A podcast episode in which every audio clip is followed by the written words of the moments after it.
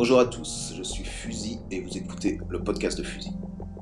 Le but de ce podcast est de rencontrer des créatifs de tout horizon et de discuter librement de leur parcours, de nous faire partager leur passion ou simplement de parler de leur quotidien.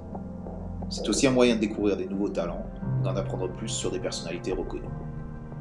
Dans ce 25e épisode, j'accueille Lady K, graffiti artiste parisienne, notamment membre du groupe mythique new-yorkais 156, qui depuis bientôt 30 ans marque son nom dans la ville.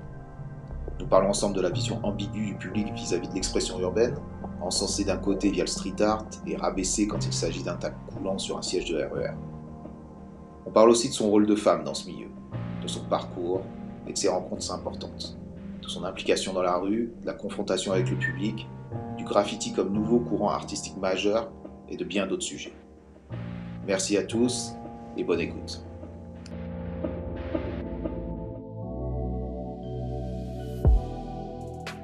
Salut les bienvenue euh, dans mon podcast, donc le podcast de Fusil. Euh, premièrement, comment tu, euh, comment tu veux te présenter justement à nos auditeurs? Salut Fusil, je suis ravie d'être invitée dans ton podcast. Je, pense que je peux me présenter sous la forme de Lady qui fait de la peinture. Ok. Donc toi, tu, tu te définis en tant que quoi? Artiste, vandale? J'ai envie de te dire, même quand les gens te, hors du graffiti te demandent qu'est-ce que tu fais, qu'est-ce que tu leur réponds? Ah, que je suis plasticienne, donc euh, que je suis artiste. J'ai été aux Beaux-Arts et euh, à la Sorbonne, j'ai des diplômes euh, d'artiste plasticienne. D'accord, ok. Et, et aujourd'hui, tu vis, tu vis, tu vis de ça, tu vis de ton métier d'artiste, tu vis, si tu as envie d'en parler, c'est est-ce que le graffiti et ce que tu fais aujourd'hui euh, pour vivre, ce sont deux choses qui sont euh, bien distinctes? Ah non, c'est complètement la, même chose. Comme je viens de le dire, j'ai une formation de plasticienne.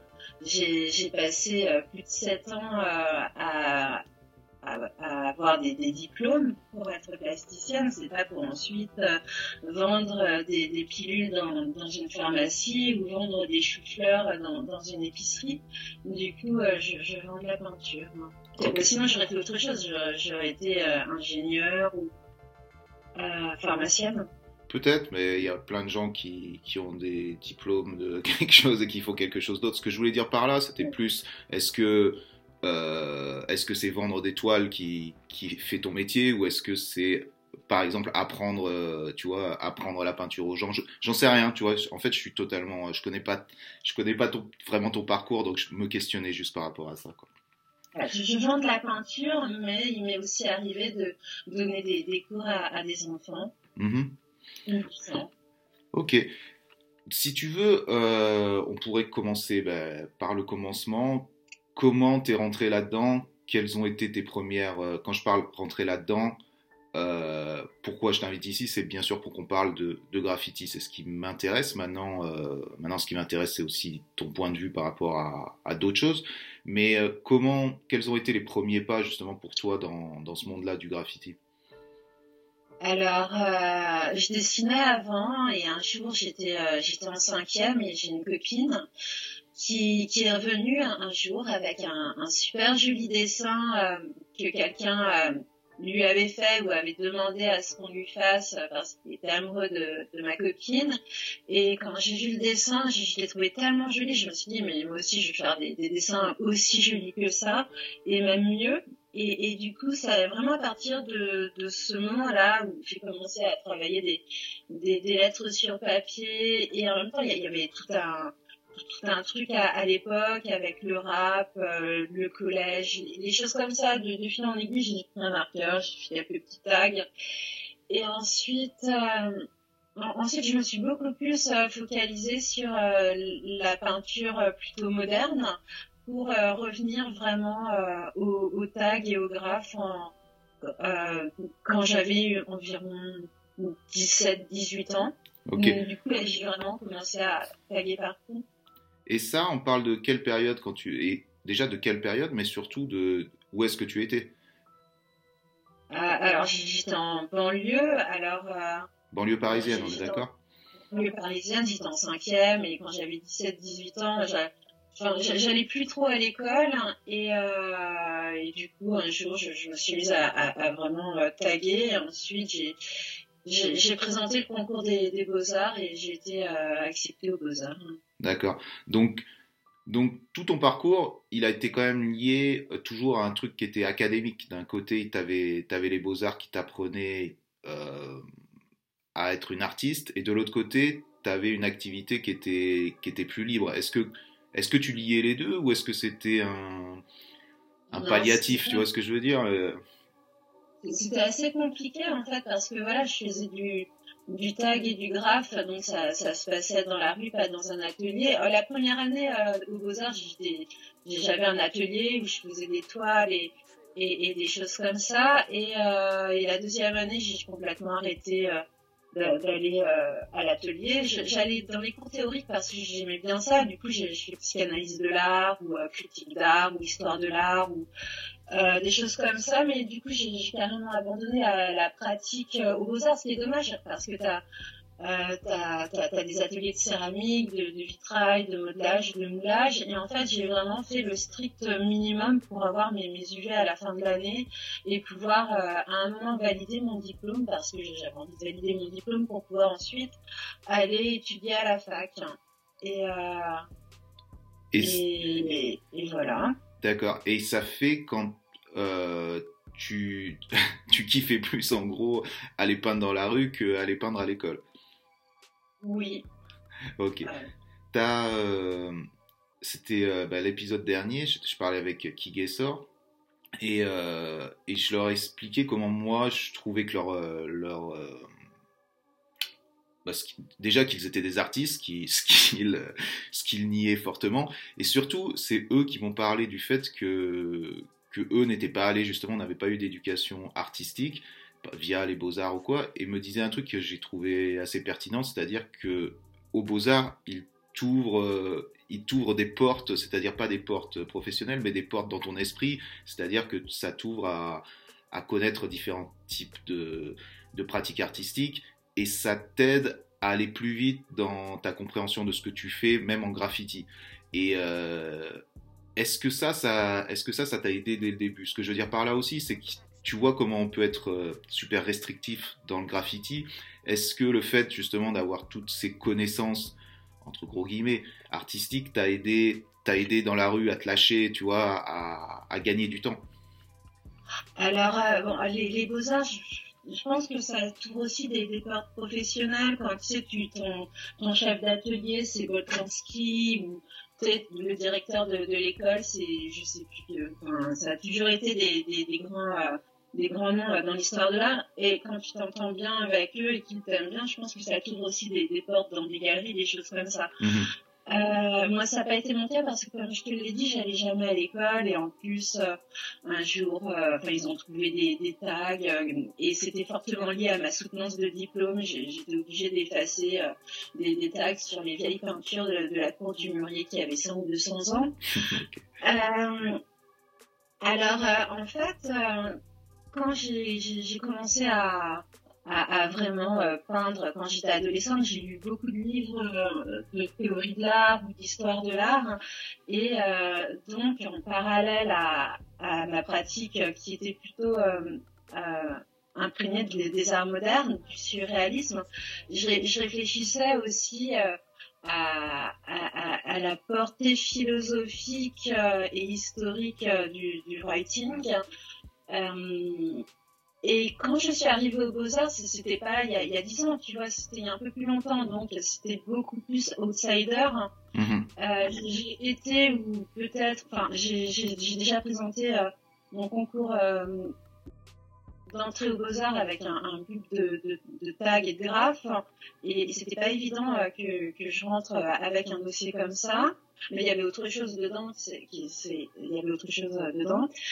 Et, euh, et j'ai aussi présenté ma soutenance avec euh, du graphe et, je pense que il euh, y, a personne qui à l'époque voulait te donner un diplôme parce que tu mettais un, un swap par terre avec des, toiles sur les murs. Les, gens, ils comprenaient vraiment pas. À l'époque, John Wan, un truc de John Wan, ça, coûtait, ça coûtait une misère, tu vois, genre, pour 1500 euros, t'avais une toile de, John Wan et, maintenant, tu sais, genre, tu, peux lui rajouter 3-4 zéros. Et, euh, et, et, du coup, il y, y, avait vraiment personne à l'époque qui, qui, qui, comprenait trop. Tu demanderas à Orphée si tu le vois, il était un peu à la même époque que moi. On parle de quelle époque là? Quand tu on parle de quelle époque quand tu soutiens justement, euh, quand tu présentes ce dossier-là? C'est 2000 C'est les années tu vois, c'est donc une période euh, où. Euh, Pardon, j'ai pas entendu, tu m'as dit quelle date? L'année 2000. Hein. Ouais, ok. Donc, donc voilà, c'était pas évident. Il y avait l'Axe qui traînait au Beaux-Arts, il y avait aussi au Club, honnêtement. Mhm. et, et du coup, euh, du, du, coup, effectivement, tu as, des cours théoriques. Alors, euh, j'ai fait anthropologie de l'art, j'ai fait critique de l'art, j'ai fait euh, histoire de l'art. J'ai fait vraiment des. En fait, les, les beaux arts par rapport euh, à la, aux arts pratiqués dans l'université, c'est beaucoup moins théorique. On te donne un petit peu de théorie de façon à ce que tu puisses t'en sortir, mais c'est vraiment très axé sur la pratique. Donc, effectivement, vitrail, céramique, etc. Et tu as quelques cours de théorie. Alors qu'à la fac, c'est complètement différent. Tu passes ton temps à écrire. Hein. Et, euh, et je, je sais, je, je sais pas si ça, ça, ça peut t'ouvrir des portes. Effectivement, à l'époque, j'en ai peut-être pas spécialement plus profité que ça parce que j'ai dû faire euh, deux, deux mosaïques que j'ai même pas fini euh, de coller. Et, euh, et quelques là j'ai vraiment fait genre, le, le, strict minimum pour, pour valider mes, mes fins d'année à chaque fois. D'accord. Ok. Et comment commence euh, à commencer justement ta pratique du graffiti euh, à un niveau, euh, disons, qui, a commencé à prendre, à prendre de la place dans ta vie quoi. Ça, ça se concrétisait par quoi? C'était quoi? Tu faisais de la rue? Tu faisais des trains? C'était quoi ton au début comment, comment, ça, comment ça fonctionnait pour toi? Au début, euh, c'était de la rue, c'était des, des, des, trains. Je, je vivais à côté d'un endroit où tu avais des frettes et quelques trains de voyageurs parfois, mm surtout des courants. Et, euh, et du coup, j'allais là-bas de temps en temps euh, la nuit. En fait, je me baladais la nuit de temps en temps euh, toute seule et je taguais. Euh, je faisais des flops, des trucs comme ça. Et, et voilà, mais avant d'en arriver là, comme je te le disais, euh, à partir de, en fait, à partir de la quatrième, j'ai carrément, j'ai clairement euh, euh, plus été à l'école et j'occupais mes, journées à peindre ou lire ou, sortir. Donc, quand j'ai commencé à, à, à, peindre et à ce que ça prenne à un moment toute la place dans, dans ma vie, euh, j'avais déjà plus trop à l'école. Tu vois ce que je veux dire hein? Mhm. Ok. Et, et toutes ces pratiques-là, tu les faisais seul C'était euh, c'était un truc vraiment personnel T'as pas eu d'influence ou des, des gens euh, avec lesquels tu allais peindre ou alors euh, je sais pas tout ça j'ai l'impression ça a l'air d'être super personnel comme truc. Ah bah, je connaissais pas grand monde. Déjà, je, je suis une fille, donc en plus dans, dans mon quartier, c'était plutôt des, des, gars qui en faisaient. Et, euh, et du coup, même si je connaissais quelques graffeurs, je, je suis pas partie peindre avec eux. Et il m'arrivait quelquefois effectivement de faire euh, quelques tags avec euh, des personnes rencontrées au hasard. Je, pense à Use que j'avais rencontré à la boutique de bombes euh, d'espions, il me semble, il y a super longtemps, vers le vers Château-Landon. Ouais, ouais. ou sinon, voilà, des, des, des rencontres vite fait ponctuelles où on se balade 10 minutes, on fait trois tags et on se revoit pas. Et, et voilà, j'avais pas vraiment comme comme après j'ai pu rencontrer genre des gens que je voyais souvent, je pense par exemple à Assista, mais ça n'a pas été évident, tu vois, parce que il euh, y a énormément de garçons, il y, y, a très peu de filles, donc il faut trouver une fille avec qui tu t'entendes. Euh, et de toute façon, à l'époque, il y, en avait, il y en avait quatre ou cinq et on se connaissait. Ouais, ouais. C'est ça qui est assez fou, et c'est un, un, truc que j'ai envie de développer avec toi, c'est-à-dire le, le fait que moi déjà, je pense pas avoir connu une seule fille qui faisait du graffiti dans toute ma carrière ou peut-être ou alors j'ai pas j'ai pas j'ai pas capté mais c'était extrêmement rare. Donc euh, donc c'est ça qui te poussait aussi. En fait tu as deux choix. C'est où où tu es toute seule ou tu es obligé d'aller faire du, du, graffiti avec des hommes ou avec des garçons. Et quelque part c'est leur code, quoi. Est-ce que toi, c'était un truc qui t'allait, tu vois, de, te de te mettre dans ces codes-là du graffiti qui sont quand même assez euh, proches des codes de la rue et de d'une sorte de comment dire ça poliment, euh, se mettre en avant. Il y a tout ce côté-là. Comment toi t'arrivais à jongler avec le fait de qui tu es, d'être une fille, d'être euh, après je connais pas ton caractère donc je veux pas je veux pas faire de restrictions mais euh, mais c'est vrai que comme ça avec un point de vue extérieur on a on, a l'impression que c'est pas un truc de fille voilà et, je mets des gros guillemets là-dedans. Toi comment qu'est-ce qui t'a tiré là-dedans et comment t'arrives à comment t'as réussi à mettre justement ta personnalité là-dedans sans, sans te faire bouffer ou tu vois, c'est ça qui m'intéresse, quoi.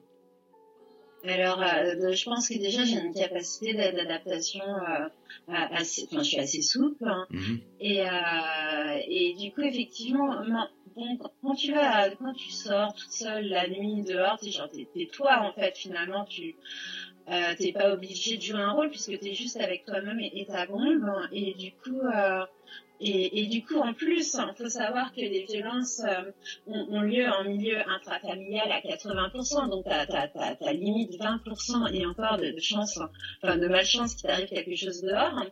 Et, euh, et d'ailleurs, les 80% euh, des violences en milieu intrafamilial s'expliquent par le, par le code pénal. Si avant, les hommes avaient le droit de taper leurs femmes pour les éduquer ou les parents avaient le droit de taper leurs enfants pour les éduquer, enfin, aujourd'hui, on ne s'étonne pas que, que, les violences ont lieu euh, dans un milieu intrafamilial. Donc déjà, de base, tu es un petit peu plus à l'abri dehors que dedans, finalement. Et, ah, c'est fou que tu dises ça. Ok. C'est fou que tu dises ça. Ça me. Ouais, ok. Après. Après, euh, après, il y a un truc. Tu vois, là, je, lisais là dernièrement le, livre de Marguerite Stern, donc qui fait, euh, qui fait les collages et tout ça, et qui est une féministe euh, et qui est aussi controversée parce que, parce que j'ai eu le malheur de poster un truc sur elle et, j'ai reçu 50 000 messages insultants. Mais peu importe, c'est pas ça le sujet. Elle dit un truc comme, euh, comme quoi la rue, c'est un milieu pour les hommes qui est masculin et que et en lisant ça, je me suis, je me suis rendu compte qu'elle avait raison, c'est-à-dire que euh, la nuit ou même quand tu traînes, c'est, ce sont des hommes qui sont dans la rue, ce ne sont pas des femmes. Et, euh, et toi, en tant que, que, femme qui arrive dans la rue et qui en plus fait du graffiti, j'ai l'impression que tu es, plus qu'une outsider, t'es es carrément. Euh, euh, tu vois ce que je veux dire? J'ai rencontré euh, Lek et Off, donc il y a pareil une vingtaine d'années, il peignait sur le cinéma pour le festival XXL et ils me disent les graphes, enfin les writers c'est déjà des marginaux, toi t'es une fille là-dedans, t'es une marginale parmi les marginaux.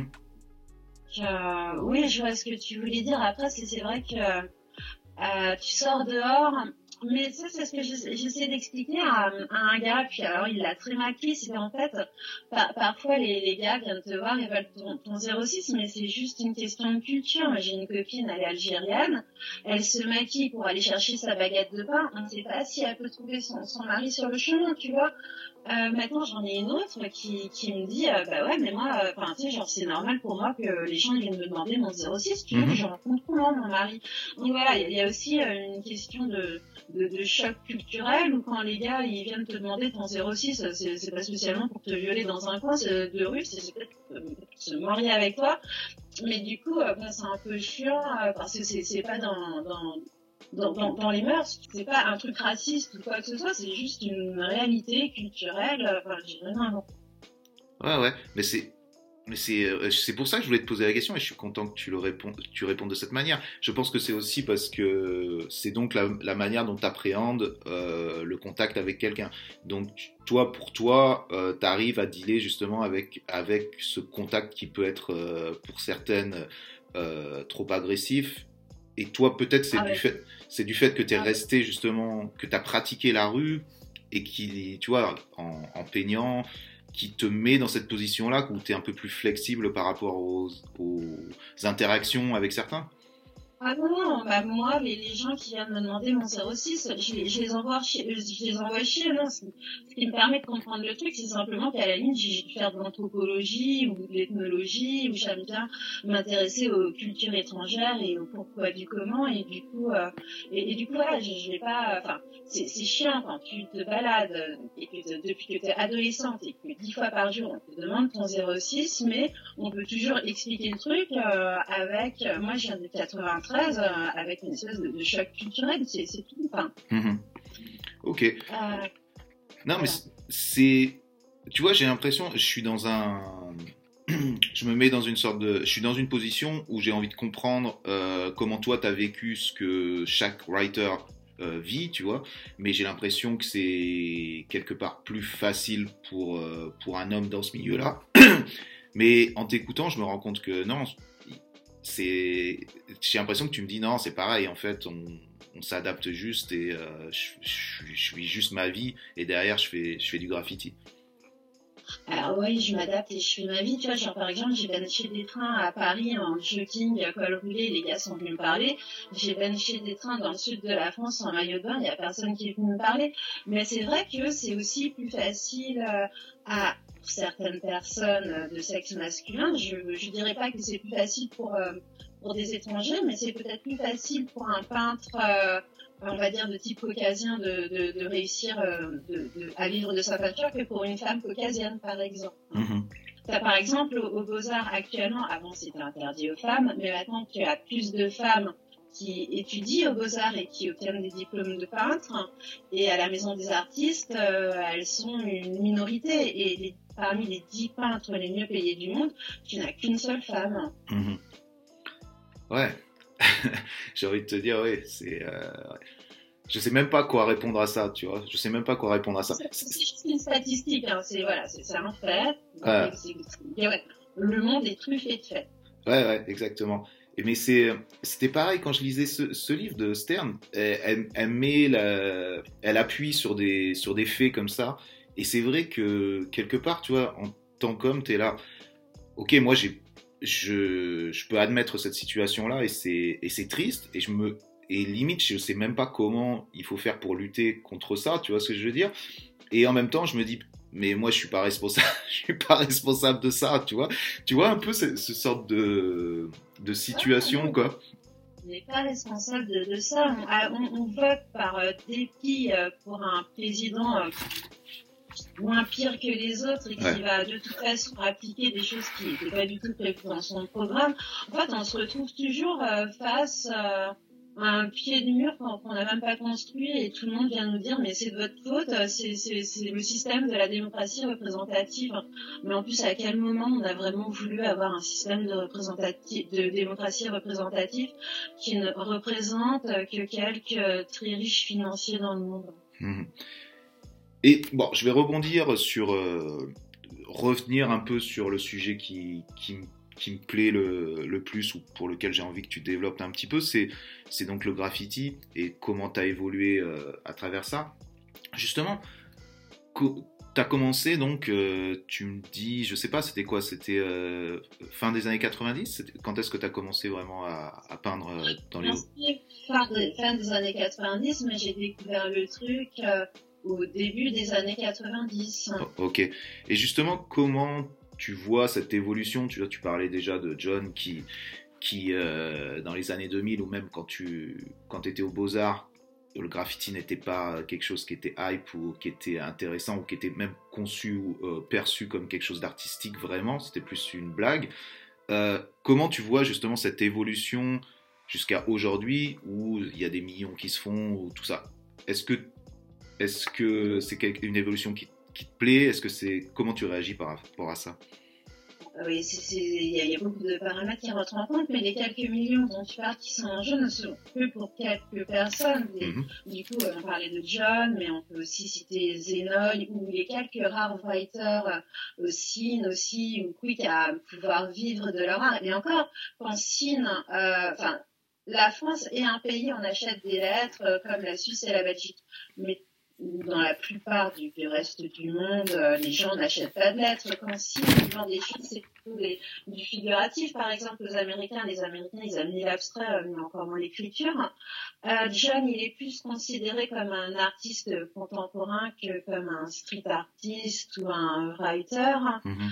Euh, L'Atlas, bah, bah, l'Atlas c'est pareil, il fait des, des, labyrinthes, il décline son nom, mais il n'y a plus vraiment d'esthétique euh, euh, writing pur, il la mélange avec euh, avec du, du, enfin, il appelle ça euh, du euh, du writing optique, quelque chose comme ça, et et la plupart des gens continuent à, à ne pas aimer ça parce que ils ont ils en ont vu un sur leur camion ou sur leur façade de, de ou sur leur façade de maison ou celui de leur voisin et ils comprennent pas en fait. Enfin, il y a, très peu de,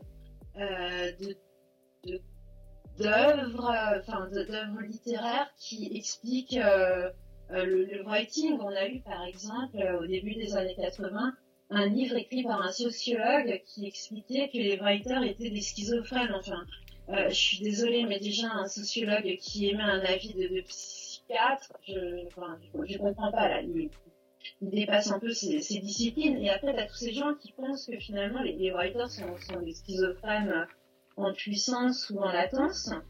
Et, euh, et du coup, euh, enfin, je pense qu'il y a aussi euh, des gens maintenant qui, se posent des questions, genre, on va dire la, la, brigade ferroviaire. Je, ne sais pas ce qu'elle en pense, mais entre un John justement qui, qui est l'artiste, un des artistes les mieux vendus et qui fait la même chose que ce qu'ils effacent sur, sur les trains, ils, doivent se dire que ouais, effectivement il y, a, un peu de schizophrénie dans tout ça. La schizophrénie, là, dans ce cas-là, ça serait plus euh, la schizophrénie de la société, alors, parce que... Parce que c'est la schizophrénie complète de la, de la société. D'un côté, effectivement, euh, euh, des writers qui sont très, très bien vendus et d'autres writers qui, qui croupissent sans manger la baie, mais qui font exactement la même chose. Hein. Mm-hmm. Ce qu'il y a, c'est que... toi, tu dis que donc le public euh, le public va acheter de l'art qui est fait par des writers, mais qui n'est pas du writing sur, euh, en, tant, euh, que rendu. Tu vois ce que je veux dire? C'est-à-dire, donc, donc les gens sont plus attirés par un truc qui serait plus abstract ou même un truc qui serait plus, je sais pas, plus facile à, à, à comprendre ou même à décorer, à décorer leur appartement. Mais quelque part, euh, ce qu'ils achètent, c'est quand même un mec qui, à un moment de sa vie, euh, a fait du graffiti, c'est-à-dire est allé marquer son nom sur des murs, sur des trains, illégalement. Donc, euh, c'est juste une sorte d'évolution de ce qu'on présente. Est-ce que tu penses, comment toi tu définis justement ce graffiti art, tu vois? Est-ce que, est-ce que ça doit être de la lettre sur des toiles Est-ce que est-ce qu'on peut faire ce qu'on veut euh, comment, comment toi tu, tu définis ça? Alors, moi, déjà, je, je, veux marquer la différence entre, entre writing et graffiti, justement. Mm-hmm. Writing, c'est le nom qui, que les précurseurs ont donné à ce qu'ils étaient en train de faire, Pastou et, et compagnie. Et à partir du début des années 70, tu as les autorités qui requalifient ça de, graffiti de, de, façon péjorative, de pratique euh, vandale, interdite, d'inscription illicite. Moi, j'aime bien dans, le writing le, côté écriture, le côté réflexion, le côté intellectuel, tu vois, de cette pratique. Et euh, Comment tu vois un truc intellectuel dans le fait de, de marquer, euh, de marquer euh, Paco euh, sur un surnom sur, sur la devanture de, d'un, bah, de chez le boucher? Après 30 ans de réflexion, parce que bah, je suis un petit peu vieille maintenant, j'ai envie de te dire que finalement c'est un acte de démocratie euh, participative, d'une volonté euh, du, du, peuple finalement de pouvoir euh, modifier l'environnement dans lequel on vit parce que à la base il est défini par des autorités qui sont élues de façon représentative pour représenter certaines personnes. Mhm. Et, du coup, je pense que tu les interventionnistes euh, dans les années 70, qui étaient un groupe, un groupe de peintres qui, qui modifiaient déjà l'environnement et qui, euh, et qui défendaient des, des, valeurs de démocratie euh, participative, justement. Et quand on regarde le writing, qu'est-ce que c'est C'est finalement un acte qui modifie l'environnement. Donc je pense que il y a une volonté euh, consciente, inconsciente, que finalement euh, on puisse euh, influer sur notre devenir économique et, social, politique. Enfin, le, le, writing, il, a vraiment débuté dans les années 60 par des, couches de la société qui étaient exportées d'Amérique latine en Amérique euh, du Nord. Et c'était des, travailleurs, c'était des gens qui, avaient, finalement pas énormément de, poids euh, social, de, de revalorisation ethnique. Et, à un moment ils ont commencé à écrire leur nom. Et ça, enfin, il y avait déjà ça dans les années 20 à Los Angeles, on a aussi eu euh, ça à Paris avec Nicolas par exemple dans, au XVIIIe siècle. Et, donc je pense que c'est des gens qui, qui, qui ont dit non qui n'ont pas voulu euh, accepter euh, l'environnement et la réalité euh, telle qu'elle s'offrait à eux ou telle, ou telle qu'elle leur prenait quelque chose. Et du coup, peut-être qu'ils se sont dit, nous aussi, on va lui prendre quelque chose, on va aussi s'offrir à elle. tu vois ce que je veux dire mhm. Une espèce d'échange comme ça, intellectuel et artistique. Hein. Je vois ce que tu veux dire pour rebondir sur ce que tu disais par rapport aux, dates, aux trucs, j'ai l'impression que, que ça a toujours existé, ce besoin d'écrire de toute façon euh, dehors, que ça soit son nom pour... Euh, pour euh, on peut des noms gravés dans, dans, la roche, dans les trucs, ça, ça existe depuis, depuis toujours. Aussi par rapport au, au fait que tu écris des messages politiques et tout. Moi, je trouve, par rapport au mouvement writing, graffiti ou peu importe comment on veut l'appeler, le truc qui est plus moderne et qui, est plus euh, américain, disons. Euh, où je suis, tota-, je suis totalement, euh, je te rejoins sur le côté, sur le côté politique un petit peu, ou de vouloir changer son environnement, mais quelque part, tu as aussi ce côté qui change du message politique, c'est-à-dire, ou, ou d'autres messages, c'est personnel, c'est-à-dire que tu te vends, tu vends un truc, c'est égocentrique, et du fait que ça soit égocentrique, comment tu arrives à le placer dans un truc de, de, démocratie participative et tout ce que tu vois, as, pu, euh, pu évoquer, j'ai l'impression que quelque part, euh, ouais, c'est enfoui en toi, tu as envie de t'exprimer, tu as envie de faire quelque chose, mais mais je vois vraiment ce côté quand même euh, super euh, super égo et super euh, c'est pour ta gueule quoi que tu fais ça quand même un peu. C'est pour te mettre toi en valeur et pas forcément pas forcément changer la société. Tu vois? Je vois, mais euh, d'abord, enfin, j'ai envie de dire qui a dit que c'était de l'ego? Est-ce que c'est vraiment de l'égocentrisme? Est-ce que c'est pas plutôt de l'anthropocentrisme qui est la même chose que euh, ce qui s'est passé à la Renaissance où euh, on a voulu mettre l'humain au, centre des préoccupations et non plus Dieu, tu vois? Mm-hmm. Est-ce que là, par exemple, aller écrire, en plus c'est même pas son nom. Enfin moi, je m'appelle Jessica, je vais pas écrire Jessica dehors, tu vois J'ai choisi un nom d'emprunt j'en ai d'autres avant et la plupart des gens qui écrivent, euh, bah c'est un nom d'emprunt. Euh, euh John, il s'appelle vraiment John. Les Psychos, par exemple, sa maman l'a pas appelé Psychos, tu, tu vois, heureusement, j'ai envie de te dire. Euh, et du coup, la, la, plupart des gens choisissent un, un, un pseudo qu'ils vont travailler et qu'ils vont aller écrire et et, du coup, ils sont plus vraiment en train d'écrire euh, bah, comme euh, Nicolas au XVIIIe siècle euh, leur prénom. Et, et, du coup, en plus, il y, a un côté anonymat aussi. Donc, il est où l'ego finalement dans, dans, dans l'anonymat? Et j'ai envie de dire, effectivement, quand par exemple on se balade dehors à, à 2h du mat et qu'il y a quelqu'un qui. Et on se dit, mais s'il y a quelqu'un qui vient me voir, je. Enfin, je ne vais pas dire ce qu'on peut se dire dans sa tête, tu vois, mais effectivement, s'il y a quelqu'un qui va venir nous dire bonsoir à 2h du mat, on ne va vraiment pas lui parler, tu vois. Mhm. Euh, mais est-ce que c'est de l'ego ou est-ce que c'est pas simplement une espèce de, mécanisme de, protection qui, se met en place, tu vois, t'as pas envie à 2h du mat, on vient de te voir. Ouais, mais en même temps, par exemple, si euh, tu, te choisis un, tu te choisis un pseudo, tu le mets partout dans la rue, quand toi tu te balades dans la rue, tu vois ces trucs-là, quand il y a une sorte de, de, petite communauté super euh, restreinte qui sait que c'est ce nom-là et qui te glorifie parce que tu as fait ça, entre gros guillemets, c'est ton ego que ça. C'est encore plus ton ego que ça, que ça met en valeur parce que parce que tu te caches derrière ce truc-là. J'ai l'impression que c'est encore plus. tu vois, excuse-moi de pas de pas te suivre dans ce truc-là, mais euh, j'ai l'impression que c'est quand même super euh, égocentrique, tu vois. Et c'est.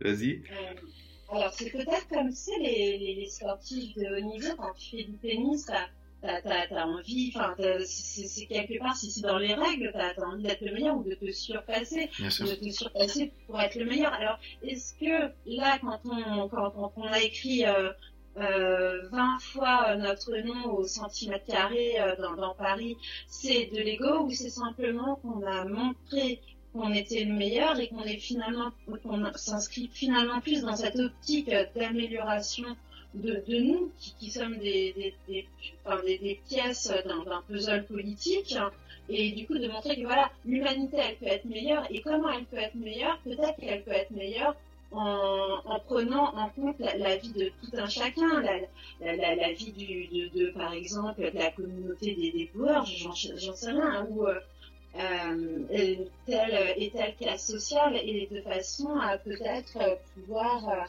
euh, créer un monde où tout le monde est heureux parce que je suis désolée mais tu sors dehors t'as 10% de chômage t'as euh, à quasiment tous les coins de rue euh, des, réfugiés politiques qui te demandent de l'argent et qui pouvaient avant être architectes en Syrie c'est quand même un monde où on vit où entre les les, les, les, les, bagues en or de certaines personnes, tu as aussi euh, de la déforestation, euh, t'as quasiment plus de, de, tigres, tu...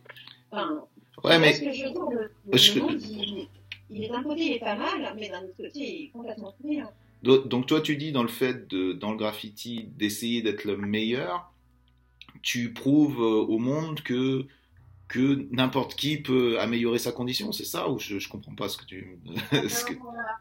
Euh, dans, dans, le fait de, de, de vouloir en tant qu'individu s'améliorer et être euh, mais, mais, je crois que c'est un, un, truc euh, qui est inhérent à, à, toutes les espèces, cette espèce de, de compétitivité, euh, de, de, pouvoir être euh, être euh, être performant, mais aussi être, enfin ça, ça peut, c'est peut-être une être performant pour euh, tout en restant dans cette espèce de logique de démocratie participative, de pouvoir montrer qu'effectivement l'être humain, euh, qu'il soit Pierre, Paul ou Jacques, euh, peut euh, influer sur le devenir de la société et qui peut le faire d'une façon positive. Mmh. Je capte ton, ton idée. Maintenant, je vais, euh, excuse-moi, je me fais un peu l'avocat du diable alors que, alors que j'ai été premier à, à, faire ça et je suis pas je suis pas contre ce que tu es en train de dire. C'est juste, j'essaie de comprendre et de te challenger un peu par rapport à, à ce que tu es en train de me dire parce que les gens vont te dire, et ça va être facile de te contrer par rapport à ça, de dire, ok, tu me dis que tu veux être, être, euh, euh, avoir des valeurs positives, changer la société et tout, mais en même temps, quelque part, tu, euh, tu joues pas avec les règles parce que tu casses des choses, tu détruis du matériel, tu ne le casses pas dans la manière où tu le casses vraiment, mais tu euh, détériores du matériel qui est à la société, tu détériores du matériel qui est à des particuliers en peignant dessus.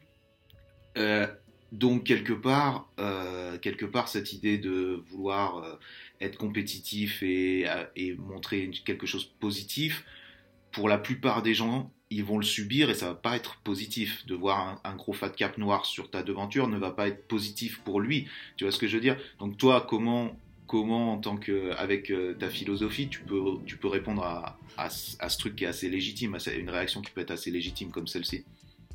Alors j'ai envie de dire deux choses. Est-ce que déjà si dans les années 1970, euh, donc on parle d'une génération, euh, celle des, des, baby boomers ou même avant, tu vois, -hmm. des arrière-grands-parents, euh, on requalifiait ça de vandalisme, de détérioration.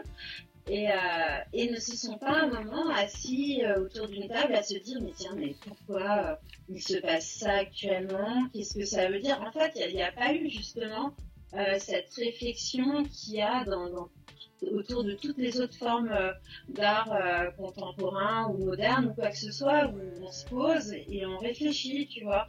Genre, euh, par exemple, pour comprendre Soulage, le, noir Soulage, faut, faut, lire la notice explicative et pour lire la notice explicative, il faut la créer. Donc, il faut qu'il y ait des critiques d'art, il faut qu'il y ait des gens qui réfléchissent. C'est pas du tout passé ça avec le writing et hop, on a dit que c'était des graffitis, que c'était que c'était du vandalisme et on, on a arrêté euh, toute, euh, toute, forme de, réflexion autour de ça, toute communication finalement avec les auteurs. Et euh, on n'a plus jamais finalement quasiment écouté les, les, auteurs et ce qu'ils en avaient à dire. Mais si dans les années 70, on avait commencé à se dire, mais effectivement, les portoricains à New York ont, le droit de, les, les femmes euh, les, femmes congolaises ont le droit d'eux. Et du coup, peut-être qu'à l'heure actuelle, on aurait une forme d'art qui serait peut-être différente, ou euh, on aurait une société qui, serait peut-être aussi différente, ou on aurait fait euh, pour la classe féminine des, des, avancées encore plus notables que celles qu'on a aujourd'hui. Et et pour les portoricains aussi. Bon, maintenant, les, gens ont, moins à se plaindre qu'effectivement dans les années 70 où euh, là, maintenant, on peut avoir euh, un président euh, métis à la tête d'un pays comme les États-Unis, où on peut avoir un premier ministre femme dans ce même pays. Donc, il y a quand même certaines avancées qui ont eu lieu. Donc, on peut se poser la question d'abord à qui la faute hein. S'il y a des tags maintenant euh, sur la devanture euh, de d'Yves Rocher ou de je, ne sais pas qui. Et ensuite, euh, il faut aussi qu'on s'intéresse à qu'est-ce que dit la Constitution, qu'est-ce que dit la loi. Euh, il y a encore, euh, il y a encore cinq ans, les parents pouvaient frapper leurs enfants à titre éducatif. Euh, il y a des aberrations dans, la loi, ne, serait-ce que déjà euh, les, fondements constitutionnels, où on parle encore une fois plus de, démocratie représentative, mais trouve-moi une seule personne, mise à part, euh, je sais pas moi, le Ingrid Betancourt, hein. envie de me mettre Ingrid Betancourt à dos, tu vois, mais, euh, mais trouve-moi une seule personne, à part Ingrid Betancourt, par exemple, qui aime la société dans laquelle on vit. Et encore, je suis même pas sûre qu'elle aime, finalement, euh, qu'on déforeste euh, le Congo, ou qu'il y ait trois tigres qui se battent en duel en Sibérie. Mm-hmm je comprends ton truc. Bon, t'es allé, es allé dans plein de directions, donc ça va être compliqué pour moi de, de, de rebondir. où il est le bonhomme qui se réveille le matin avec son camion tagué. Ouais. ouais, en gros. Mais euh, tu vois, quand tu dis par exemple soulage, personne, euh, t'es obligé de lire le, la notice pour comprendre, Soulage va pas peindre sur, euh, sur le camion du, du charcutier. Donc, donc. Hélas pour le charcutier, parce que tu t'en rends compte, le charcutier, euh, demain, il est plus charcutier. Hein. Là, le charcutier, il est là, oh, mon camion, pourquoi Soulage ne l'a pas peint? C'est pareil, Bansky, Bansky, on protège euh, ses, ses pochoirs. Space Invader, moi, je me balade avec mon fils pour aller les flasher. Alors, pourquoi un Space Invader ou un Bansky où même les, chats jaunes sont, sont si plébiscités par le public et pourquoi pas l'écriture. L'écriture, c'est quand même la base, c'est quand même ce qui permet d'envoyer des fusées sur la Lune, c'est ce qui permet de savoir qu'est-ce qui s'est passé il y a 300 ans, il y a, il y a 600 ans, il y a 1000 ans. En fait, pour moi, euh, je suis désolée de te, couper, je, je sais. C'est toi, c'est à toi qui c'est toi l'invité, c'est toi qui dois t'exprimer, je t'en prie. Alors, je, je pense que euh, le le, writing est, une forme d'art qui apparaît dans, l'histoire de l'art au même titre que la figuration ou l'abstraction. on a eu la, la, de, la figuration depuis la nuit des temps jusqu'à bah, jusqu'à la coupure avec euh, l'abstrait et euh, cette suédoise et puis ensuite euh, Kandinsky. Et maintenant, on a encore une nouvelle forme d'art et ça arrive très rapidement après l'abstraction dans, dans l'histoire de la peinture. C'est l'utilisation de la lettre. On avait la calligraphie avant. La calligraphie avant, qu'est-ce que c'est? C'est vraiment quelque chose qui se fait avec une couleur, voire deux, trois couleurs comme pour Hassan Massoudi, mais c'est assez rare. Alors que là, avec le writing, on donne à, la lettre une chair, une consistance. On lui met des ombres, des lumières, on lui met des cernes, on lui met des tas de couleurs différentes. Mais, mais, mais je te coupe parce que, parce que là, il faut que je réagisse par rapport à ça. Là, tu parles du writing, mais, mais c'est pas le writing qui, qui, est, populaire et qui se vend. Euh, tu vois ce que je veux dire? C'est Banksy, c'est d'autres choses qui se vendent. C'est pas de la lettre. Et on revient à ce que tu disais avant. C'est-à-dire que toi, tu mets en avant le writing comme quelque chose de politique, comme quelque chose comme, comme le nouveau mouvement euh, artistique. Mais quelque part, euh, ce que le public plébiscite et ce que le public achète, c'est pas c'est pas de la lettre, c'est une sorte, c'est cet esprit graffiti, c'est-à-dire cet esprit aller dans la rue pour faire quelque chose d'illégal et toute la vibe et tout le, ce, dont on a parlé qu'il y a autour. Mais derrière, le résultat euh, pictural, c'est euh, du Banksy, c'est c'est du cause, c'est des belles images, et il n'y a plus la lettre là-dedans. Ah mais c'est ça, ah mais oui, euh, alors tu, bah, voilà, jusque jusqu'à jusqu'à la fin du 19e siècle, les gens ne connaissaient que la figuration. Les Américains, par exemple, n'achètent que de la figuration. L'abstraction, les gens ont énormément de mal à rentrer dedans et tu as, quand même des, collectionneurs euh, d'art abstrait, tu as quand même euh, des peintures d'art abstrait dans, tes livres. Et, mais par contre, le, writing, c'est encore plus nouveau, ça, ça date des années 60. Donc imagine euh, si déjà les gens, ils ont du mal avec l'abstraction, comment ils mhm. Accueillir cette, cette, cette, nouveauté qui est le writing. Surtout qu'il n'y a, a, aucun vrai corpus euh, qui défend ce truc. Euh, tu, John, il m'a repartagé en train de faire des tags à la Mad Max sur son Instagram. T'as tous ces galeristes qui ont mis un pouce en bas, tu vois, genre ah ouais le tag, c'est beau sur des toiles. Alors euh, oui, c'est magnifique, ça, ça vaut même 10 millions, mais dès que la même chose se produit dans la rue, tu sais, genre les gens ils comprennent donc on revient à, cette schizophrénie euh, de la société qui sépare ces deux trucs qui sont en fait une seule, euh, une seule entité qui est le, appelons-le comme on veut, quoi, mais qui est le graffiti.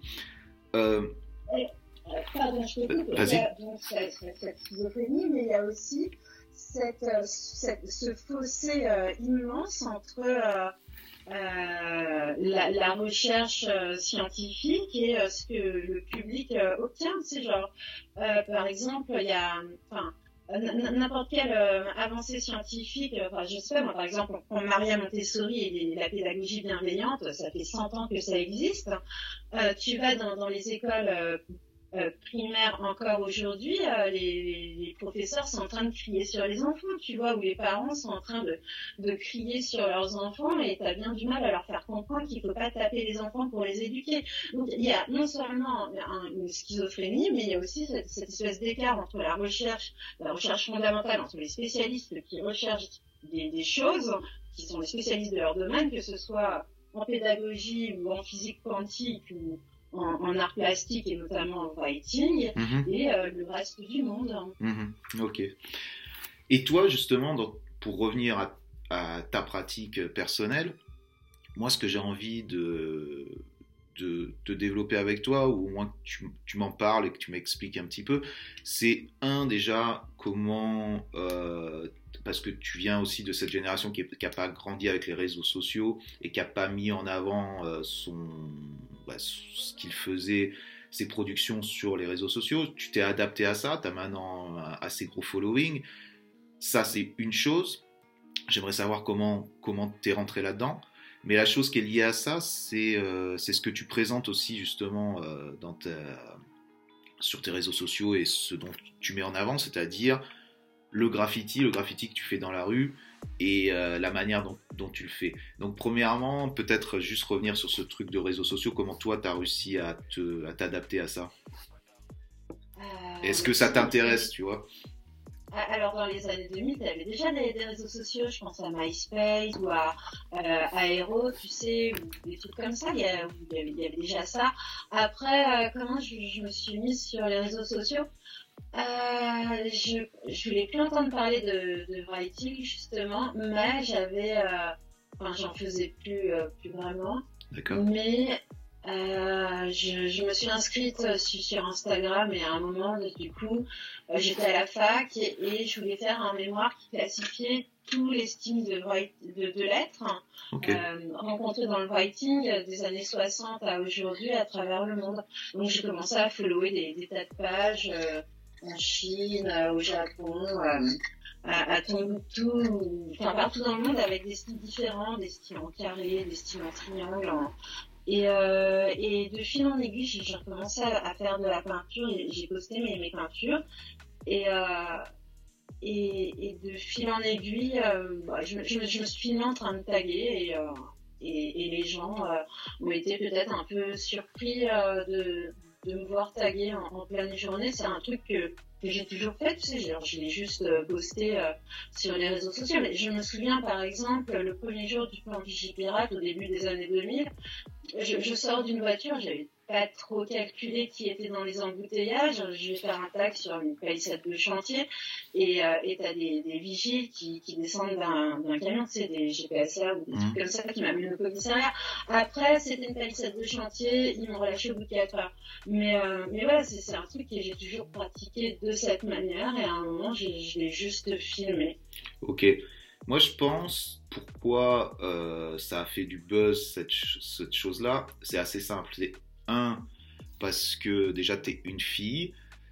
Et euh, c'est pas, euh, attention à ce que je dis, c'est pas, je mets des, je vais t'expliquer pourquoi je, pense comme ça. En fait, euh, normalement, tu as une représentation de voir des trucs vandales qui sont faits, un, par des hommes et deux, dans une sorte d'optique un peu, un peu violente. C'est-à-dire que souvent, les mecs ont, ont des cagoules, il y a toujours même une gesture, un truc qui est, qui est assez violent. Toi, tu arrives, tu nous fais voir une fille qui fait des trucs encore plus, plus ouf que ce que tu vois d'habitude, qui fait des gros fat caps devant les gens, mais qui en plus le fait d'une manière décontractée et vêtue de. Parce que tu es là à chaque... quand tu poses des vidéos, je sais pas si c'est. Euh, si c'était tenu euh, que tu as euh, normalement ou si c'est où tu fais un truc un, petit peu spécial, mais souvent tu as des chapeaux, souvent tu as des robes qui sont assez, disons, extravagantes ou quoi. Et, et les deux, les deux, ces deux choses, mise avec ce côté violent et agressif du graffiti au fat cap dans la rue devant les gens, il y a un effet qui a, bah, jamais été vu quoi. Donc les gens ont été attirés par ce truc-là et c'est vrai que c'est attirant et c'est vrai que c'est surprenant quoi. Est-ce que ça tu le faisais, euh, toi tu dis c'est ce que tu as toujours fait? Est-ce que est-ce qu'il y avait une certaine mise en scène pour le pour ça ou non ou pas du tout? Alors, euh, alors il y, a, les deux. J'ai toujours été comme ça. Euh, enfin, les paillettes, euh, les plumes, les trucs comme ça, c'est c'est moi. Je me travestis pas. Sais, genre j'allais euh, en boîte de nuit à 15 ans. Il fallait que je me débrouille pour rentrer au Queen et il y avait pas 36 manières de rentrer au Queen quand quand t'as 15 ans. Il faut que tu te maquilles, tu vois, et que tu t'habilles un peu en paillettes et tout ça. Mm-hmm. Euh, et c'est quelque chose qui, de toute façon, m'a toujours plu. Euh, avant de dessiner des lettres, je dessinais des, des coquilles de, de, de, robes, de choses comme ça. Et euh, alors, effectivement, euh, la nuit, quand, quand, je sors dehors, tu, tu, me verras beaucoup plus habillée en, en legging et, et, basket ou jogging et, et sweat, tu vois, genre j'ai pas non plus envie, euh, même si je te dis qu'il y a, il y a, il y a 20% euh, de, de, de, de chance, euh, enfin de malchance de qu'il t'arrive un truc, effectivement c'est genre, il y a, si, si tu t'habilles en paillettes dehors à, à 4 heures du mat, tu augmentes le 20% par, par, par 1000, tu vois. Mais par contre, la, la journée, tu peux très bien euh, t'habiller euh, en paillettes et, euh, et, aller taguer, tu vois. Après, peut-être qu'il y a des endroits où mieux vaut éviter d'aller les taguer en paillettes la journée, mais, euh, mais, sinon, tout, en fait, c'est une question de calcul, hein, c'est une question de calcul et, d'environnement. Je dirais pas effectivement taguer en paillettes là où il y, a des gens qui font autre chose pour, pour vivre, tu vois. Mm-hmm. Mais Ma question serait plus est-ce que est-ce qu'il y avait donc tu me dis il n'y a pas de mise en scène du tout ou c'est ah si si pardon. Oh, ah oui pour en revenir à la question de mise en scène bah, du coup euh, du coup effectivement avec euh, l'utilisation du, du, téléphone euh, euh portable qui maintenant fait des vidéos c'est un truc complètement nouveau. Si tu veux avant euh, dans les années 2000, tu sais, genre, je, sortais de chez moi euh, et, euh, et, je faisais des tags et je les filmais pas et je faisais des photos, mais tellement rarement de mes tags, tu mhm. vois. Et, euh, et je faisais des tags tout le temps, tu sais, genre, il fallait que, que j'en fasse tous les 5 mètres, tous les 10 mètres. Tu sais, genre, j'étais pas là à calculer quelque chose comme je le fais maintenant, où euh, je pouvais marcher euh, 4 heures et, et vider trois bombes au skinny. Là, maintenant, euh, je peux marcher 3 heures et faire trois tags parce que je veux euh, une image parfaite, tu vois. Enfin, pas une image parfaite, mais je veux la tour Eiffel dans mon, cadrage, je veux le pont de l'Alma, je, je veux quelque chose comme ça. Et du coup, je, m'intéresse beaucoup plus au rapport qu'il y a entre l'image et le tag qu'avant. Ou Mhm. avant, si genre, je m'intéressais plus euh, au lien entre la, la quantité et peut-être même une notion euh, de territorialité, mais encore, qui, qui parle de territorialité Enfin, on, on, on, on est dans, dans de la peinture, on n'est pas euh, dans euh, de la... euh, de la zoologie, tu, tu vois, donc euh, la notion de territorialité, c'est des espèces d'universitaires euh, qui ont l'âge d'être nos grands-parents, qui ont commencé à dire qu'on était schizophrènes, euh, qu'on était peut-être même trop portés sur euh, l'ego et qu'en plus on était comme des animaux à, à marquer un territoire. Mais je ne pense pas, tu vois, qu'on soit tous là. Je pense que c'est quelque chose de différent, de beaucoup plus euh, euh, poussé dans la réflexion, qu'elle soit consciente ou inconsciente. Je pense aussi de ce, truc de juste pour euh, euh, rebondir sur euh, le territoire. À partir du moment où, où tu veux voir, tu veux revoir tes tags, tu vois ce que je veux dire? Donc souvent, tu essaies de le faire dans un territoire qui est entre guillemets territoire qui est où, où tu vas, quoi, parce que tu as envie de les revoir quelque part. Donc c'est normal que tu quelque part que tu fasses ça autour de chez toi ou dans une sorte de, zone qui est qui est plus ou moins proche de où tu vas retourner quoi. Après ça c'est c'est peut-être juste c'est peut-être faux en plus donc euh, donc on va oublier ce que je viens de dire. Ouais, super loin, tu les vois pas spécialement. Des fois, ils sont buffés, tu te les C'est ça, verras ouais. jamais. euh. Euh, Bon, des fois, c'est vrai tu peux te balader dans la rue tu te sens un peu comme un tigre sur ton territoire, mais, mais, mais je pense que non, la question de territori- territorialité, pour moi, elle revient à cette, à cette volonté qu'on, les, les- les humains ont toujours eu besoin de, de liberté, de plus de démocratie. Et je pense que si on parle de territorialité, c'est parce qu'on a peut-être envie de s'approprier un monde qu'on nous dérobe. Enfin, mhm. euh, tu sais, genre, on paye nos impôts, on enfin, n'a pas envie que ça aille à droite et à gauche, et pourtant ça va à droite et à gauche, et ça va pas du tout là où ça devrait aller, tu vois, il y a des tas de gens qui dorment dehors, mais euh, nos impôts, ils servent à, à faire des nouveaux plastiques pour la SNCF, par exemple, alors qu'ils avaient, ils avaient pas besoin, ils étaient beaux, les trains. Ouais, je capte bien. J'aimerais euh, juste euh, me recentrer deux minutes parce que ça m'intéresse beaucoup euh, ce que justement ce que tu as développé à travers ces sortes de de performances. Est-ce que tu pourrais dire que c'est une performance justement quand par exemple tu as une sorte de robe de, de mariée avec un chapeau et que tu vas tu vas faire un énorme fat cap en face de gens dans la rue en pleine rue, le tout filmé. Tu dis donc qu'il y avait euh, qu'il y a quand même une préparation et que et que donc tu veux euh, tu veux montrer quelque chose de, spécial. Qu'est-ce que tu veux dire par euh, avec ça? Est-ce que c'est juste tu t'amuses? Est-ce que c'est une stratégie de communication? Est-ce que c'est une performance comme une performance artistique? Comment comment t'établis ça? Comment tu le définis? Et pourquoi tu le fais ça? Il y, a, beaucoup de, facteurs qui rentrent en compte. Il y a aussi le fait que c'est pas non plus évident. Il y a du challenge à aller se balader en robe de euh, soirée en pleine journée parce que tout le monde te regarde. Autant tu peux passer inaperçu en tailleur, ça appuie Vuitton. Autant en robe de soirée, t'as tout le monde qui te regarde et tu te dis merde, si je tag là, ils sont déjà tous en train de me regarder avant Mhm. même que j'ai tagué, ça va être quoi leur réaction, tu vois. Et du coup, c'est des nouvelles questions euh, qui, qui se mettent en place dans ta tête. Est-ce qu'ils vont me dire ou pas quelque chose? Est-ce que je vais devoir courir? Est-ce qu'ils vont bref est-ce que je... et, euh, et voilà.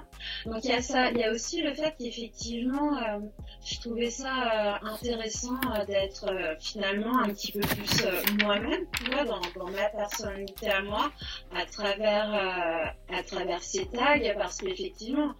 Euh, je te cache pas que euh, dans, dans les années 2000, euh, il y avait il y avait pas beaucoup de filles et puis bon en plus t'étais un peu adolescente, enfin tu t'habilles en, en pull noir, en machin, Mhm. tu sais genre t'es un peu en passe partout et tout.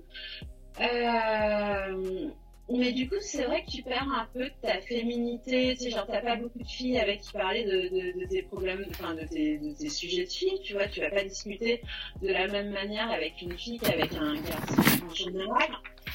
Et, euh, et puis, s'ils ont rien à foutre, tu es sur un terrain vague, tu vas commencer à parler de quoi, euh, de type de filles. Enfin, bon, bref. Et euh, donc, il y a ça. Et. Euh, et il y a le fait qu'effectivement, euh, j'aime bien réfléchir à, des images un peu, euh, un, peu nouvelles, un peu innovantes, un peu poétiques aussi. Euh, j'avais envie de, de, sublimer le tag peut-être quelque part, j'en sais rien, à travers, à travers moi, parce que ce que je suis. Peut-être aussi de pouvoir être féminine, entre guillemets, sans être inquiété de faire des trucs de, de garçons, ou tu sais, genre de, de et faire des trucs réservés aux garçons, entre guillemets, et de porter des, vêtements réservés aux filles, entre guillemets. Peut-être de jouer avec ces stéréotypes aussi. C'est tout à fait ça, c'est vraiment... Je trouve que c'est une sorte de... Tu, tu, questionnes un peu déjà le rapport... Euh, moi, après, c'est peut-être une interprétation qui va un peu loin, mais je trouve que tu questionnes le rapport du vandalisme qui parce que parce que quand tu fais un gros fat cap ça reste du vandalisme même si on peut questionner euh, les lois blablabla mais tu questionnes le rapport du vandalisme donc de la violence de ton geste avec euh, le ta féminité et avec tous les tout, tout ce que montre la féminité, c'est-à-dire peut-être euh, l'habillement, ta manière d'agir et tout ça, et en même temps tu l'associes à de la violence du vandalisme, et moi, ce que j'aime, ce que j'aime beaucoup, c'est justement, à travers ces vidéos, voir la réaction des gens. Étant parlé, euh, l'interaction avec le public, c'est un truc en tant que Goethe qu'il faut gérer. C'est-à-dire que c'est où tu joues le dur, tu as une, as une attitude qui est un petit peu euh, dure et les gens n'osent pas venir te dire quelque chose. Ça, c'est une, euh, ça, c'est une stratégie. Chacun, chacun s'adapte selon sa personnalité et agit d'une certaine manière. Mais il y a un côté violent quand tu viens, quand tu vas taguer devant tout le monde. Et ce que j'aime, c'est que tu, tu les mets dans une sorte d'embarras. C'est-à-dire que les gens ne savent pas comment réagir. C'est-à-dire que s'ils voient un mec euh, casquette basket, euh, une petite Kaira qui fait un tag, ils savent comment réagir, ils sont habitués, ils vont ou ils vont fermer leur gueule ou ils vont ils vont se mettre un peu en groupe pour pouvoir dire euh, quelque chose et, et être révolté par rapport à cette attitude. Mais toi, en tant que femme 1, en tant que femme habillée avec des paillettes ou un truc un peu extravagant, ils sont complètement désarçonnés, ils ont plus de plus de repères pour pouvoir réagir et ça je trouve que c'est super intéressant. Après, je vais te dire que je, je fais pas mon tag euh, n'importe comment, genre euh, j'ai envie de taguer, je le fais en fait, je regarde d'abord les qui m'entourent. Bien sûr. Et effectivement, il y, a aussi un, truc euh, dans ta physionomie. Un jour, j'étais assise euh, devant une fille, je commence à faire un tag et je pense à un truc rigolo, je commence à rigoler. Et elle, au début, elle voulait rien dire, tu vois, et là, elle commence à me voir rigoler, donc ouverte, open, et là, elle commence à me dire un, un, truc pas, pas, super agréable, tu vois, donc là, tout de suite, je me renferme et je la regarde et tu sais, genre, je m'en vais, mais voilà. Il y a aussi un, un, truc, effectivement, dans nous, mais il y a aussi un truc dans les autres. Genre, tu peux sentir euh, quand il y a un, un, un quelqu'un, tu sais, genre, tu sais qui va venir te saouler. Du mhm. coup, euh, ça, ça m'est arrivé aussi, genre, euh, j'avais tellement envie de faire un, un tag quelque part, t'as le gars, j'ai pas euh, spécialement attendu le bon moment. T'as le gars qui a traversé tout le wagon, j'étais en robe à paillettes pour venir me saouler. Euh, j'étais en train de me demander euh, comment j'allais m'en sortir, euh, combien de temps je devais aller marcher. J'étais en train d'espérer qu'il qu allait pas au guichet, tu vois. Heureusement, il, il savait pas comment faire, ça devait être la première fois, il est pas parti au guichet, tu vois, mais je suis sûre la prochaine fois, il se dit, ah, je vais direct au guichet, tu vois. Mhm. Ou une autre fois, genre, il y a un gars, euh, pareil, j'ai pas spécialement attendu le bon moment. Euh, il m'a suivi, mais, euh, mais, mais, mais, pendant 300 mètres, j'espérais pas. Enfin, il espérait tomber sur une voiture de police. Moi, j'espérais justement qu'il n'y en ait pas. Et, j'ai essayé de trouver un taxi pour prendre un taxi ou, ou trouver un gars qui, qui, qui m'emmène en voiture pour le semer. Et j'ai eu la chance. Je suis montée dans une voiture d'un gars et mes deux 20 mètres plus loin, t'avais à l'angle de la rue euh, la fameuse voiture de police que le gars il attendait depuis, depuis plus de 30 mètres, tu vois. Et euh, donc euh, c'est pas si facile que ça. Hein. C'est pas parce que je suis habillée en robe à paillettes que les gens me disent c'est vraiment parce que je fais attention à ce que bah, des gens comme ça ne soient pas dans les parages ou. Et je, tu vois, dans ma réflexion, je me suis à aucun moment euh, dit que c'était facile. Je me interrogeais sur la réaction des gens qui était différente d'une autre réaction, mais j'ai totalement conscience que c'est pas facile. Et il y a aussi un côté avec les réseaux sociaux et ce type de vidéos, tu as justement ce truc où c'est tellement gros, c'est tellement euh, imposant ou quoi, que tu as l'impression justement que c'est facile et que tu as l'impression, tu vois, en tant que si tu as, si as un regard totalement extérieur au graffiti, tu as l'impression que tout le monde peut faire ce truc-là. Mais je suis content aussi que tu en parles et que tu parles des dessous de ça. C'est pas facile et c'est comme maintenant on est abreuvé de vidéos, de trucs où les mecs te font un wallcar, où les mecs te font euh, des devantures dans la rue pleine journée et tout.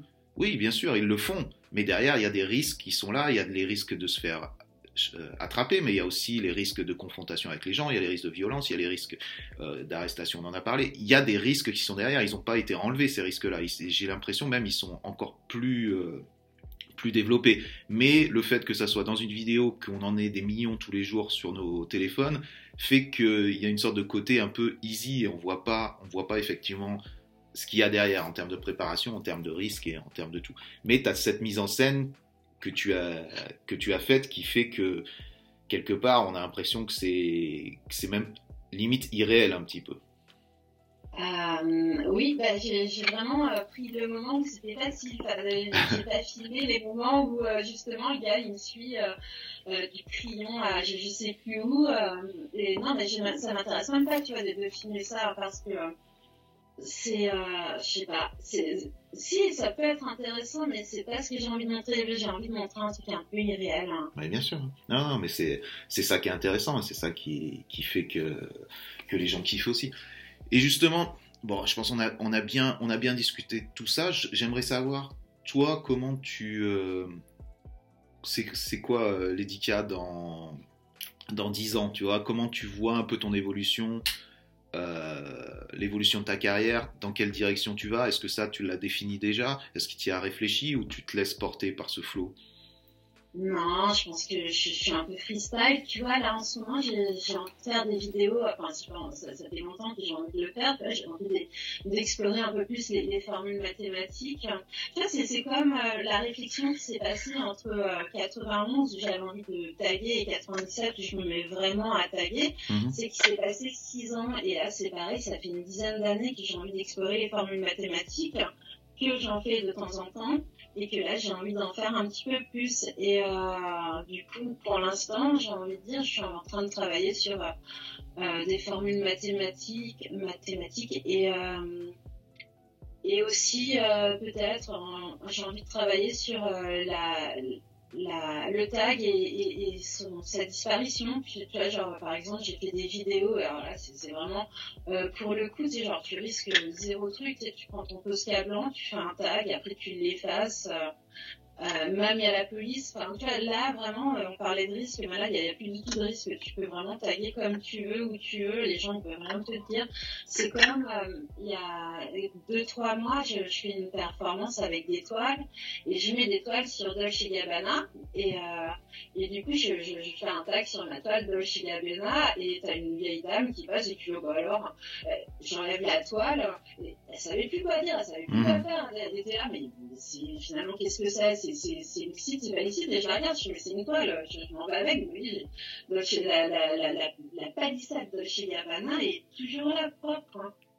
Ouais, donc tu questionnes toujours le rapport, euh, ce rapport ambigu à l'illégalité ou pas, quoi. Et toujours, comme tu le disais, euh, cette euh, schizophrénie. donc en fait, rien, tout est ambigu, quoi. C'est jamais. Tu questionnes l'illégalité de notre pratique, quoi. Ouais, ouais, ouais. Et puis euh, là, euh, je, je, je, pense que j'ai été la seule personne euh, à faire un tag et à l'effacer après, alors que personne ne lui a demandé d'effacer. et là encore, j'ai envie de dire, c'est pas facile d'effacer un tag. Ok, donc respect au, au buffer. C'est que de la buffer, franchement. Tu sais, genre, tu t'en fais un et tu sais que tu dois l'effacer, t'en fais pas quatre. Hein. bon, bah écoute, je pense que c'est une bonne conclusion, c'est assez, assez bien. c'est assez bien pour tous les writers qui nous écoutent et pour, euh, pour tous les autres. Je pense que c'était, c'est pas mal, quoi. C'est, c'est difficile de, d'effacer son, propre tag. Mais après, en plus, tu genre, as passé toute ta vie à écrire sur la ville, et là, tu arrives avec ton Ajax vitre, et tu nettoies des vitres, et tu sais, genre, t'es vachement contente d'avoir euh, filmé. c'est complètement différent comme démarche. Ok, cool. Bah écoute, merci beaucoup pour ton temps, merci beaucoup pour cette discussion qui, je pense, nous a, nous a amené dans pas mal de directions, et je pense que c'était, pas mal, c'était assez intéressant. Si tu as envie d'ajouter quelque chose euh, pour conclure, non, bah, rien, rien, de spécial. Euh, je te remercie euh, de, m'avoir invité. Et puis j'espère que tu auras encore plein de podcasts à écouter et réécouter. super sympa. Merci beaucoup. Ciao, à bientôt. Merci, à bientôt. Merci beaucoup. Passe une bonne soirée. Ciao.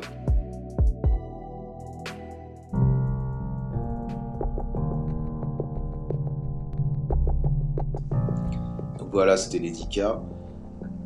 C'est marrant comme euh, on fait tous, du moins les, invités qui sont liés au graffiti font tous la même euh, pratique, ils ont tous la même pratique, on marque nos noms sur les murs, sur les trains, peu importe.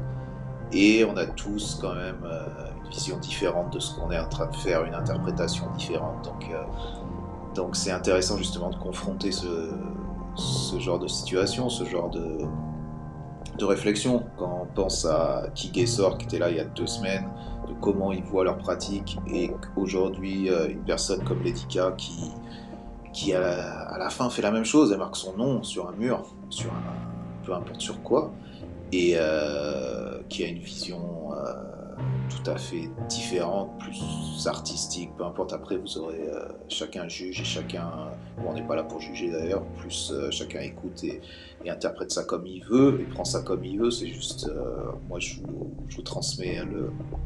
J'essaie de, transmettre ça justement, de transmettre la richesse de toutes ces personnes-là, de tout ce qu'il y a derrière, tout ce qu'il y a derrière un, simple tag sur un mur. Et donc, il y a des gens, ceux qui le pratiquent, et qui, peuvent euh, discuter euh, entre eux. Et Dieu sait qu'on discute à propos de graffiti, qui peuvent en parler, et qui ont une idée précise de, de qui fait quoi et qui pense quoi.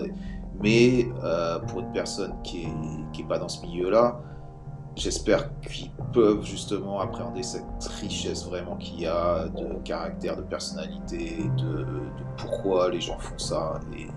Des fois, il y a des fois, il n'y a pas d'explication, des fois, c'est juste, euh, c'est juste pour la sensation, pour le feeling, pour tout. Des fois, il y a un, gros truc profond qui est derrière, un besoin, peu importe. Chacun est différent, chacun le fait d'une manière différente, mais à la fin, il y a, il y a une expression qui en est et euh, il y a un vrai courant artistique qui se développe depuis des dizaines d'années. Et voilà où on en est aujourd'hui. Je suis impatient de voir où ça va nous, ça va nous mener plus tard. Bon, donc, bref, bref, je m'emporte. Euh, la semaine prochaine, pas la semaine prochaine, je me trompe à chaque fois, dans deux semaines, on a un nouvel invité, donc c'est encore un duo, encore des gens qui viennent du graffiti mais qui maintenant s'expriment différemment qui se sont exprimés d'ailleurs via différents médiums depuis, le début de leur carrière. Je parle de Mon Colonel et Spit, donc les Belges, on mettra la Belgique à l'honneur, euh, dans deux semaines.